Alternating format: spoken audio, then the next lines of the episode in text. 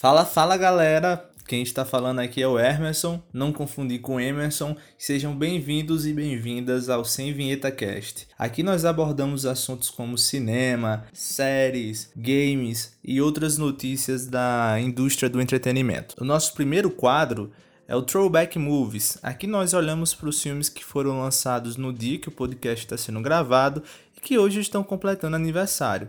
Hoje a gente tem dois filmes divisores de opiniões completando aniversário.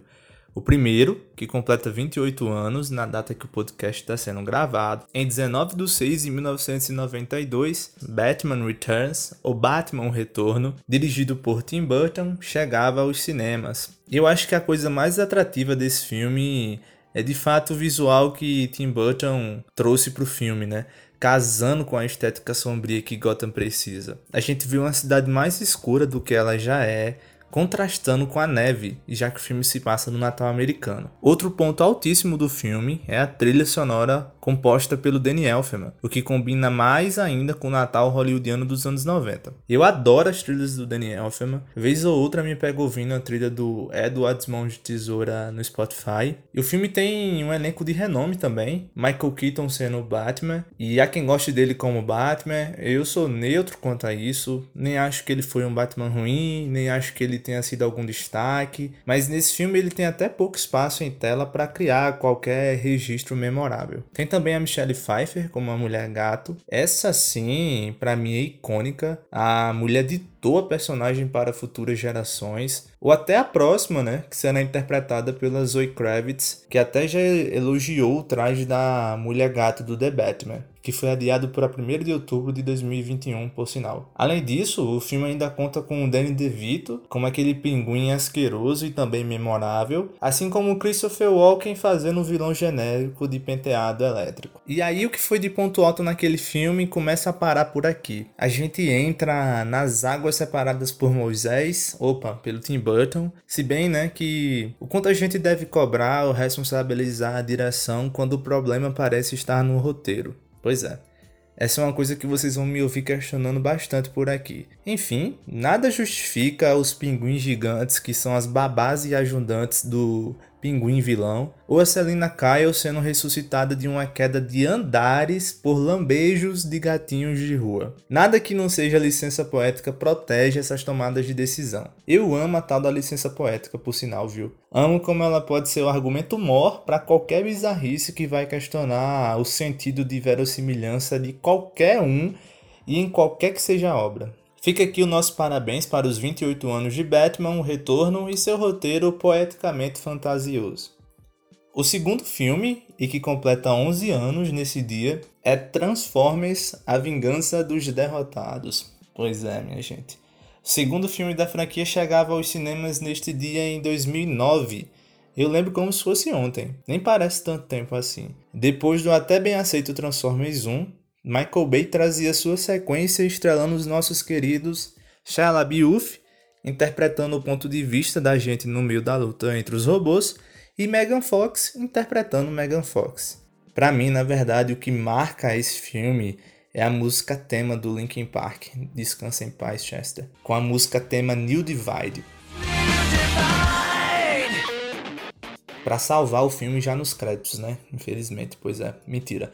É, discordando de muita gente, eu acho que esse segundo filme dos Transformers ainda passa por média. Principalmente pelo terceiro ato, que se eu soubesse da existência dos dois anteriores, eu só teria entrado no cinema do meio pro fim, né? Eu lembro que, diferente do primeiro filme, que eles estavam ainda ali se resolvendo na questão de como vamos exibir graficamente dois robôs gigantes se transformando no meio da cidade entre os prédios.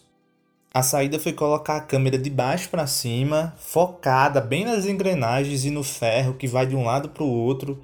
E quando o foco ampliava, né, a visão retornava ao padrão.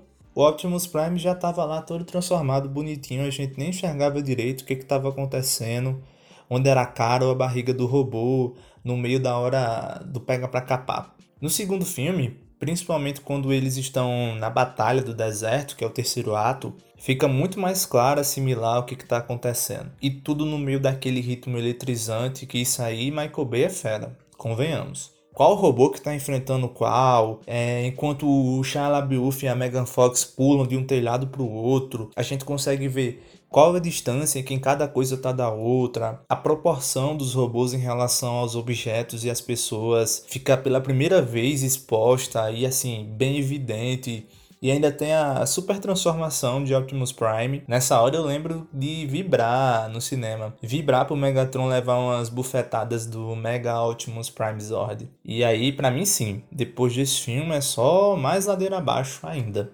Fica aqui os nossos parabéns para a direção de Transformers 2 A Vingança dos Derrotados. Só para a direção, deixando claro, os roteiristas não merecem. Agora um panorama para as notícias da semana no entretenimento. Ian Holm, conhecido por ser Bilbo Bolseiro na saga do Senhor dos Anéis, ou pelo seu papel em Alien, morre aos 88 anos, pacificamente em seu leito no hospital, por consequências do Parkinson, segundo a família. Esses dias eu assisti Alien, o oitavo passageiro, e o primeiro filme, né, da, da saga Alien, e a atuação do Ian Holm, back in the day, lá no tempo, é realmente fora da curva considerando que ele se revela ser no meio do filme. Primeiro que eu achei bem esquisito me perguntando o que é esse leite vazando da cabeça do cara. Por que, que ele tá suando leite, minha gente? Mas aí depois tudo faz sentido, né? Como Bilbo, para mim também uma ótima escolha só perde para sua versão mais jovem, né, do Martin Freeman, que para mim é um, um hobbit perfeito. Mas de toda forma, foi um bom casamento de gerações que deu certo demais a transição dos atores que compõem o Bilbo, né? Durante toda a saga. Descansa em paz se você for um bom homem, Ian Holm. A EA Games fez um evento essa semana online, na quinta-feira, para não anunciar nada de novo, a não ser algumas imagens bem rápidas de possíveis novos games da próxima geração e mais jogo de esporte que não muda nada além do atleta da capa e do ano. Aproveitando a onda, queria fazer uma pergunta para vocês. Qual o jogo preferido da EA Games de vocês? Ou quais os jogos preferidos, né?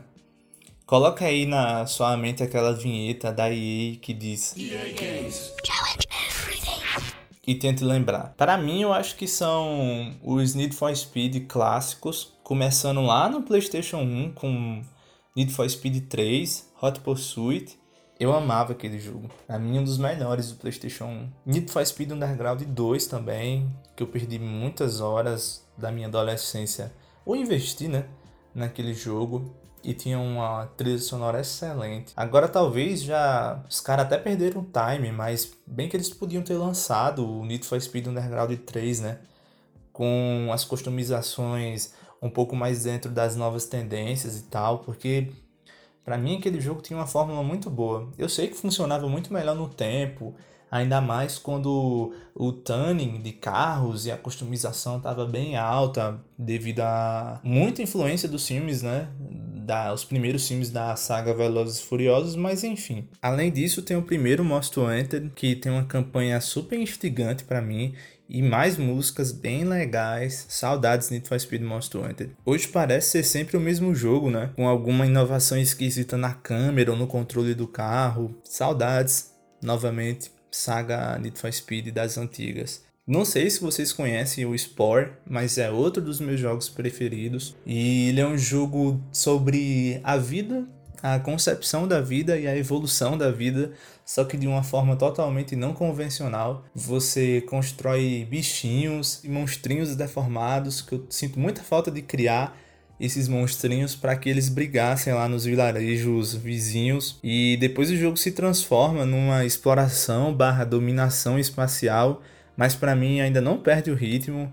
Muito bom, se você nunca jogou Spore, lhe dê essa chance. Como esperado, Tenet o novo filme de Christopher Nolan foi adiado devido ao coronavírus. A nova data é 13 de agosto no Brasil. E esse eu quero muito assistir. Eu vi os trailers e me parece muito interessante. O filme vai abordar a manipulação do tempo de uma forma talvez nunca vista antes. E pelo visto a gente vai ter que assistir com um caderninho ali do lado para anotar as coisas, mesmo que Nolan explique tudo pra gente em várias cenas durante o filme.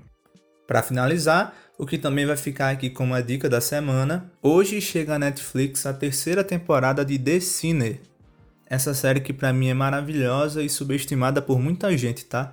Se você ainda não conhece The Sinner, vou tentar dar uma sinopse barra resumo de como funciona a coisa.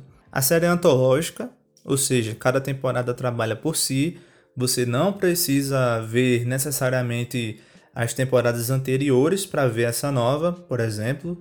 A única coisa que permeia entre todas é o detetive Ambrose, interpretado pelo ex-presidente dos Estados Unidos, Bill Pullman. Cada ano da série tem um suspeito principal. O desse novo ano é interpretado pelo Matt Bomer, que se envolve num acidente de carro levando a vida de mais uma pessoa que estava com ele ali no momento. Ficam as perguntas: quem era essa pessoa? As pistas deixadas no local do acidente, assim como onde o acidente aconteceu, parecem estranhas. O que nós estamos vendo, ou melhor, o que nós não estamos vendo nesse primeiro momento? Pois é. O Matt Bomer é mocinho ou vilão? Perguntas que só o detetive e tenente Harry Ambrose conseguirá responder. E essa é a dinâmica da série, que vem se repetindo agora por três anos e vem fazendo isso muito bem, por sinal, eu pelo menos acho. Na primeira temporada, para vocês terem uma ideia, a pessoa suspeita é vivida pela Jessica Biel, que também é produtora da série até hoje. E daí ela tá lá na praia com o marido e o filho, tomando um mergulho, um sol, e daí tem um pessoal na frente dela, né? Um casal, para ser mais preciso. E aí do nada, irmão, literalmente do nada, ela pega a faca que usava lá pro piquenique, se levanta e esfaqueia o cara várias vezes brutalmente. Pronto, essa é a sinopse do primeiro ano. Você fica, hã? Você fica se perguntando, por que, ela fez isso, minha gente? Ela nem conhecia o cara. Aí a gente conhece o detetive Harry, um cara que claramente é workaholic, com problemas de convívio social ou até alguma coisa mais grave que isso, mas que é muito bom no que faz e tem um senso de altruísmo que faz o cara ir cada vez mais fundo no caso, que sempre se revela, né, tendo muito mais camadas do que aparenta para quem só ouviu falar do crime que aconteceu. Para mim, The Cine é a única série atual que coloca a figura do detetive clássico, né, num suspense de investigação dentro de uma narrativa muito bem amarrada. E a gente tava meio carente disso, né? Ou até com algumas opções, mas nenhum que trouxesse o clássico da investigação para o moderno de uma forma bem pé no chão, ainda beirando com alegorias psicológicas. Talvez esse seja o termo, não estou certo. Há quem ache que o segundo ano da série foi o mais fraco, eu discordo. As pessoas condenam o ritmo, mas na verdade para mim é o mesmo ritmo o ritmo lento, na verdade, para mim é um ponto positivo. O ritmo de The Sinner tá longe de ser um, um ponto defeituoso. Os mistérios por trás dos crimes, pelo menos dos dois já revelados, são equivalentes na bizarrice. E agora vamos saber o que está por trás do acidente ou do crime desse terceiro ano. Vejo vocês no próximo Sem Vinheta Cast.